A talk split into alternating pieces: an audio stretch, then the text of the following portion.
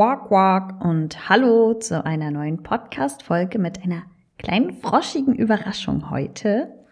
Wir sprechen nämlich über unter anderem Eat the Frog. In der letzten Podcast-Folge haben wir ja schon drüber gesprochen, was eigentlich beim Prokrastinieren passiert und was das Tückische daran ist. Wenn du was Wichtiges vor dir herschiebst und du halt weder ein Erfolgserlebnis hast, noch dich sonderlich entspannen kannst, also doppelt verloren hast. Und ich habe vor kurzem eine Nachricht bekommen von einer Teilnehmerin aus der MeTime Mastery. Das ist ja das Mentoring, wo es um die Biohacking Basics geht, die eben dafür sorgen, dass du mehr Energie, Freizeit und Freiheit hast und eben auch sowas wie Prokrastination überwinden kannst. Und die Nachricht war quasi folgende. Sag mal, Inga, ich habe gerade in der Instagram-Story von jemandem was zu Eat the Frog gesehen das hat bei mir noch nie wirklich funktioniert. Und da kam mir jetzt gerade auch gleich die Frage den Kopf, ja, warum habe ich eigentlich bei Inga im Coaching das nicht gelernt? Dann muss doch was da dran sein, dass das für mich nicht funktioniert. Und sie hatte vollkommen recht. Warum du Eat the Frog bei mir nicht lernst. Du kennst vielleicht Eat the Frog noch nicht, dann erkläre ich dir ganz kurz das Prinzip. Also wir machen mal jetzt das Beispiel Eat the Frog. Es gibt aber auch sehr viele andere Produktivitätstechniken, die ich nicht unbedingt behandle. Und die meisten Zeitmanagement-Coaches da draußen, die wollen dir ja raten, disziplinierter zu sein. Und dann helfen die dir, dich zu strukturieren. Und dann sollst du deine Deadlines früher setzen und immer so weiter, immer so weiter.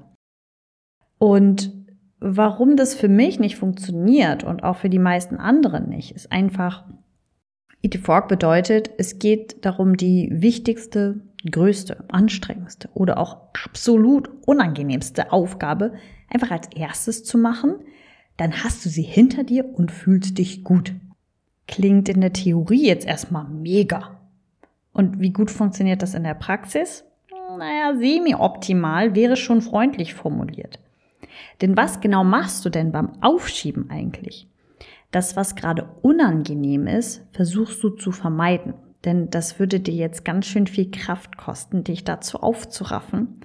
Stattdessen möchtest du etwas machen, was dir Glücksgefühle bringt oder eben auch ein Erfolgserlebnis leichter beschert. Und dann willst du das, wovor du dich gerade drückst, noch unangenehmer machen, damit du noch mehr Grund dazu hast, es vor dir herzuschieben damit du noch mehr Disziplin brauchst, um dich dazu aufzuraffen? Nicht mit mir. Also habe ich ja maximal gar keinen Bock drauf. Das ist ein Konzept, das für mich definitiv nicht funktioniert. Um das nochmal kurz fürs Protokoll festzuhalten. Es gibt tatsächlich eine bestimmte Konstellation, in der ich Eat the Frog empfehle. Aber dazu komme ich vielleicht ein andermal. Ich wollte es nur mal kurz gesagt haben, bevor ich, wenn ich dann irgendwann drüber rede, es heißt, oh, Inga, du hast doch aber gesagt, macht man nicht. Also ich für mich weiß, dass es für die meisten nicht funktioniert. Und ich sage nicht, dass es nicht funktionieren kann. Es funktioniert nur eben mit Disziplin. Ich strenge mich an, über, um über eine initiale Hürde zu springen. Und je höher die Hürde ist, desto mehr Disziplin brauche ich halt. Nun ist Disziplin etwas, das kannst du dir antrainieren. Habe ich auch gemacht. Nur das bin ich nicht. Ich bin nicht diszipliniert und ich will es auch nicht sein. Und du hast da wahrscheinlich auch keinen Bock drauf, denn sonst würdest du diesen Podcast wahrscheinlich nicht hören. Was ist denn also die Lösung? Für mich ganz logisch. Wenn ich mich nicht so anstrengen will, um hochzuspringen, dann muss ich halt die Hürde bisschen runterschrauben. Wenn du jetzt denkst, ja, das mit dem erst eine kleine Aufgabe machen, dann hast du ein Erfolgserlebnis und danach machst du die große, das meine ich gar nicht. Ich rede davon, alles genau dann zu machen, wenn es mir besonders leicht fällt. Und das hat schlicht und ergreifend mit mir zu tun. Kann ich mich gerade gut konzentrieren? Nein? Ja, dann lasse ich die schwere Aufgabe wohl einfach mal sein. Denn dazu bräuchte ich jetzt eine ganze Menge Hirnschmalz. Bin ich gerade sonderlich kreativ? Nein. Dann ist wohl gerade auch nicht der richtige Zeitpunkt, um Ideen zu sammeln. Ich setze also einfach diese grundsätzliche Hürde der Aufgabe runter und mache sie eben genau dann, wenn diese Hürde so weit unten wie möglich ist. Denn ich bin faul, ich will nicht so hoch springen. Und alle High-Performance-Coaches so, ja, höher, schneller, weiter. Und ich so, ja, abwarten, Tee trinken oder auch Eis essen. und einfach auf das richtige Timing vertrauen. Das macht total entspannt und bringt dann auch noch bessere Ergebnisse.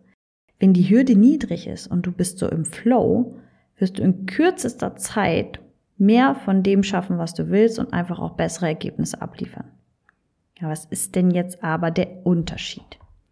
Vorher hast du alles ja auch schnell gemacht, einfach weil der Druck und die Deadline sehr groß waren. Das bringt deinen Willen, über jede Hürde zu springen, ja gleich mal auf Hochtouren. Aber zweitens musstest du dann an manchen Stellen Abstriche bei der Qualität machen. Weil das, was du eigentlich hättest abliefern wollen, das hättest du jetzt in der Zeit nicht mehr geschafft. Zumindest weißt du aber schon mal, dass es möglich ist, ganz viele Dinge in sehr kurzer Zeit zu schaffen. Und du kannst es dann einfach wie ich machen und das richtige Timing nutzen. Wenn du das allerdings verpasst, dann brauchst du wieder Disziplin, weil dann bist du wieder in der gleichen Situation, dass die Deadline da ist, aber der richtige Moment ist schon vorbei, beziehungsweise wenn er wiederkommen würde, ist deine Deadline schon verstrichen. Und du kannst dieses perfekte Timing für alles im Leben eigentlich entweder durch Ausprobieren finden oder du setzt auf jemanden, der dir dieses langwierige Datensammelei und Testen einfach abkürzen kann. Zum Beispiel mich. Ich habe ja mal ursprünglich angefangen, mich aus so einem eigenen Hilfeschrei mit diesem ganzen Thema zu beschäftigen.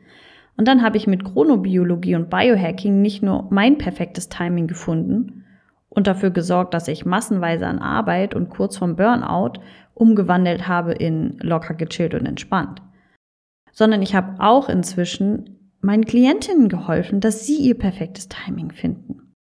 Denn jede von uns ist individuell. Deswegen kann mein, mein eigener Plan für dich nicht funktionieren. Aber was dabei hilft, ist eine ganze Menge Wissen über die innere menschliche Uhr und dass wir alle in unterschiedliche Typen eigentlich eingeteilt werden können, deren Rhythmus ziemlich leicht vorherzusehen ist. Also wenn du dich schon mal gefragt hast, warum manche Produktivitätstechniken bei dir mal funktionieren und mal eben auch nicht, dann kann es sein, dass du die einfach zu unterschiedlichen Zeiten ausprobiert hast. Und wenn du wissen möchtest, wie du für dich das perfekte Timing finden kannst, lass uns zwei doch einfach mal quatschen. Zum 30 Minuten kostenlosen Energy Call kannst du dir ganz einfach über den Link in den Show Notes auch einen Termin wählen. Und wir beide sprechen mal darüber, wie du dein perfektes Timing findest und endlich aufhörst aufzuschieben. Und in der nächsten Podcast-Folge reden wir noch ein bisschen konkreter darüber. Wie kann das eigentlich aussehen, wenn du das richtige Timing hast? Und außerdem erzähle ich dir dann auch, warum ich eigentlich erst um 14 Uhr anfange zu arbeiten. Ich wünsche dir eine wundervolle Woche bis dahin. Deine Inga.